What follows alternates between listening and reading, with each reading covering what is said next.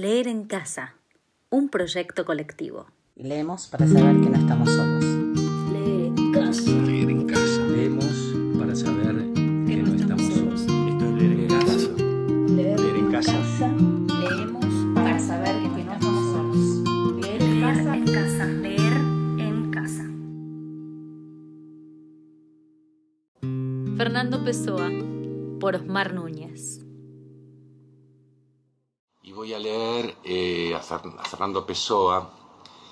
Eh, recién hablaba de los heterónimos que utilizó a través de toda su historia narrativa Fernando Pessoa.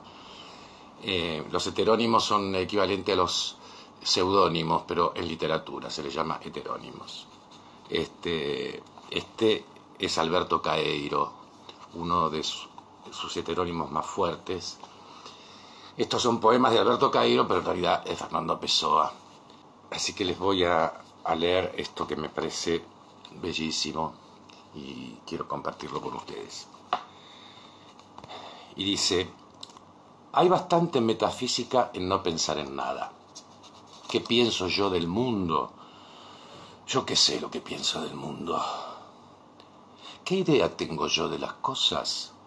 ¿Qué opinión tengo sobre las causas y los efectos?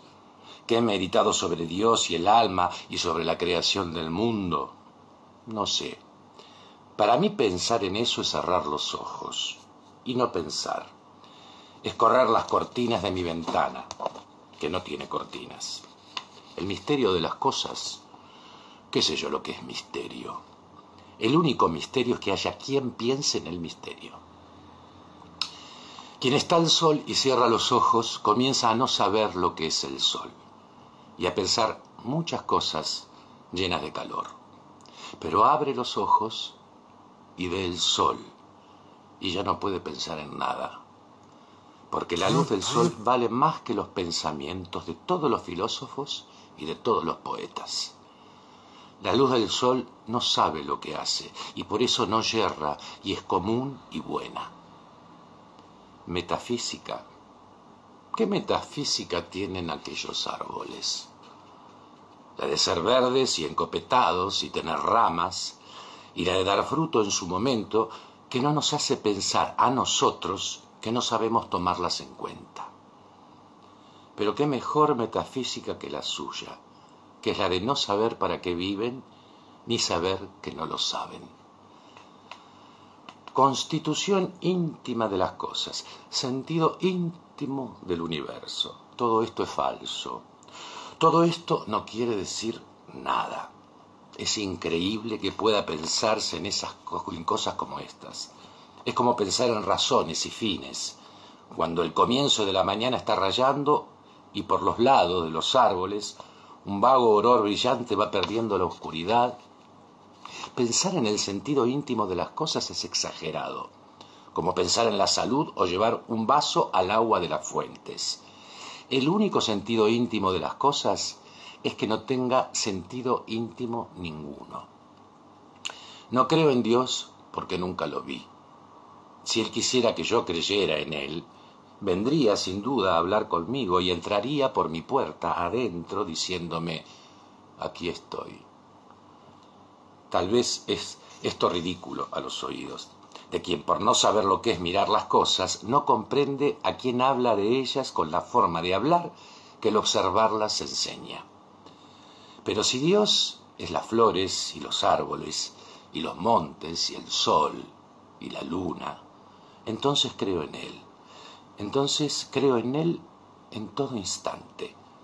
Y mi vida es toda una oración y una misa y una comunión con los ojos y por los oídos. Pero si Dios es los árboles y las flores y los montes y la luna y el sol, ¿para qué le llamo Dios? Le llamo flores y árboles y montes y sol y luna, pero si Él se hizo para que le diera yo sol y luna y flores y árboles y montes, si Él se me aparece como árboles y montes y luna y sol y flores, es que quiere que le conozca como árboles y montes y flores y luna y sol y por eso le obedezco. ¿Qué más sé yo de Dios que Dios de sí mismo? Le obedezco en vivir espontáneamente, como quien abre los ojos y ve. Y le llamo luna y sol y flores y árboles y montes. Y le amo sin pensar en él. Y le pienso viendo y oyendo y ando siempre con él. Pensar en Dios es desobedecer a Dios, porque Dios quiso que no le conociéramos.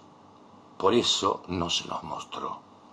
Seamos sencillos y calmos, como los regatos y los árboles. Y Dios nos amará haciéndonos bellos como los árboles y los regatos, y nos dará verdor en su primavera, y un río a donde ir cuando acabemos. Desde mi aldea veo cuánto de la tierra se puede ver del universo. Por eso mi aldea es tan grande como otra tierra cualquiera, porque yo soy del tamaño de lo que veo y no del tamaño de mi altura. En las ciudades la vida es más pequeña, más pequeña que aquí en mi casa en la cima de este otero.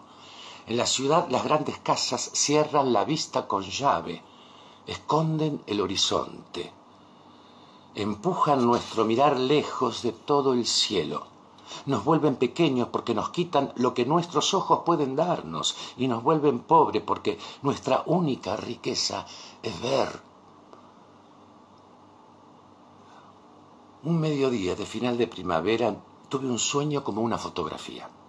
Vi a Jesucristo bajar a la tierra Vino por la falda de un monte hecho otra vez niño, para correr y revolcarse por la hierba y arrancar flores para tirarlas y reír de forma que se le oyera a lo lejos.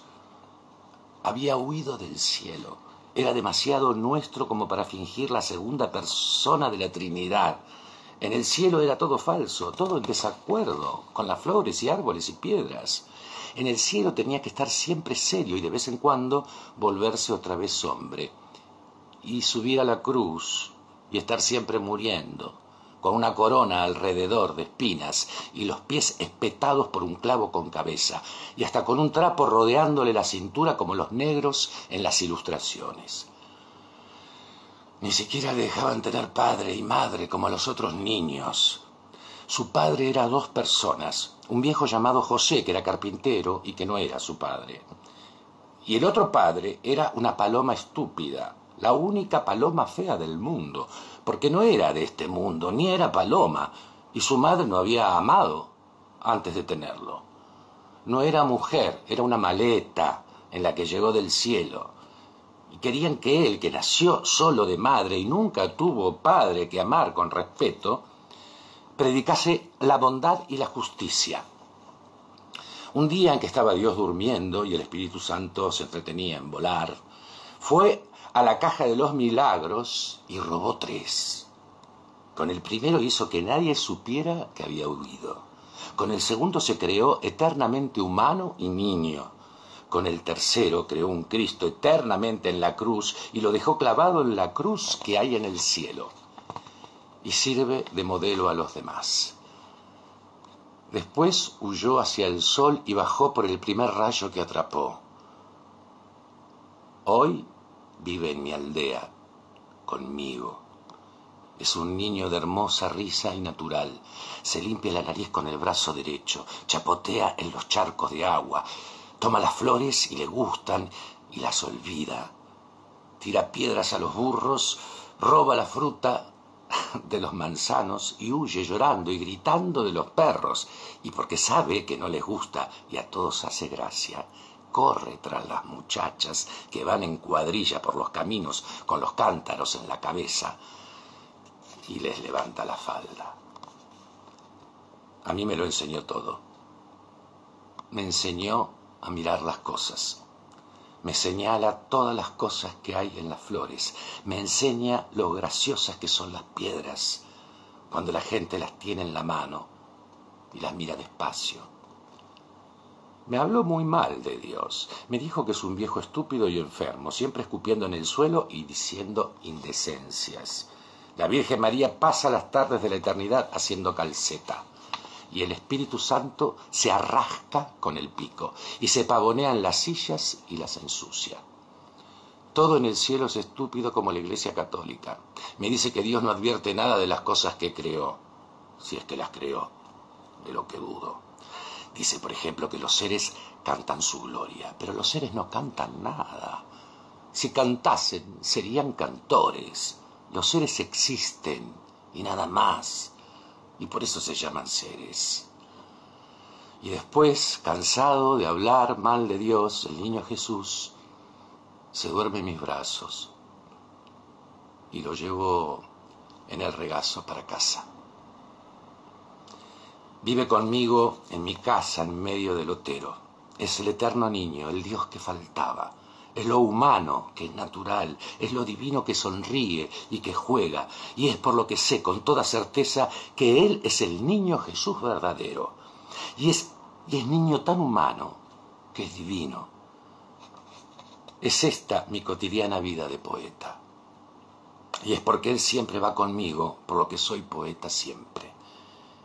Y que mi mínimo mirar me llena de sensación, y el más pequeño sonido, sea de lo que fuere, parece hablar conmigo. El niño nuevo que habita donde vivo me da una mano a mí y la otra a todo cuanto existe, y así vamos los tres por el camino que sea saltando y cantando y riendo y gozando nuestro secreto común, que es el saber en todas partes, que no hay misterio en el mundo y que vale la pena todo. El niño eterno me acompaña siempre. La dirección de mi mirar es su dedo que señala. Mi oído, atento alegremente a todos los sonidos, son las cosquillas que él me hace jugando en las orejas. Nos entendemos tan bien el uno con el otro en cualquier compañía que nunca pensamos el uno en el otro, pero vivimos juntos y dos con un acuerdo íntimo, con la mano derecha y la izquierda. Al anochecer jugamos a las cinco piedrecitas en la escalera de la puerta de casa, graves como conviene a un dios y a un poeta como si cada piedra fuese todo un universo y fuera un gran peligro para ella dejarla caer al suelo. Después le cuento historias de las cosas solo de los hombres y él sonríe, porque todo es increíble. Ríe de los reyes y de los que no son reyes y le da pena oír hablar de las guerras y del comercio y de los navíos que se hacen humo en el aire de los altos mares porque él sabe que todo eso falta a aquella verdad que una flor tiene al florecer y que va con la luz del sol, variando los montes y los valles y haciendo que duelan los ojos con las paredes encaladas.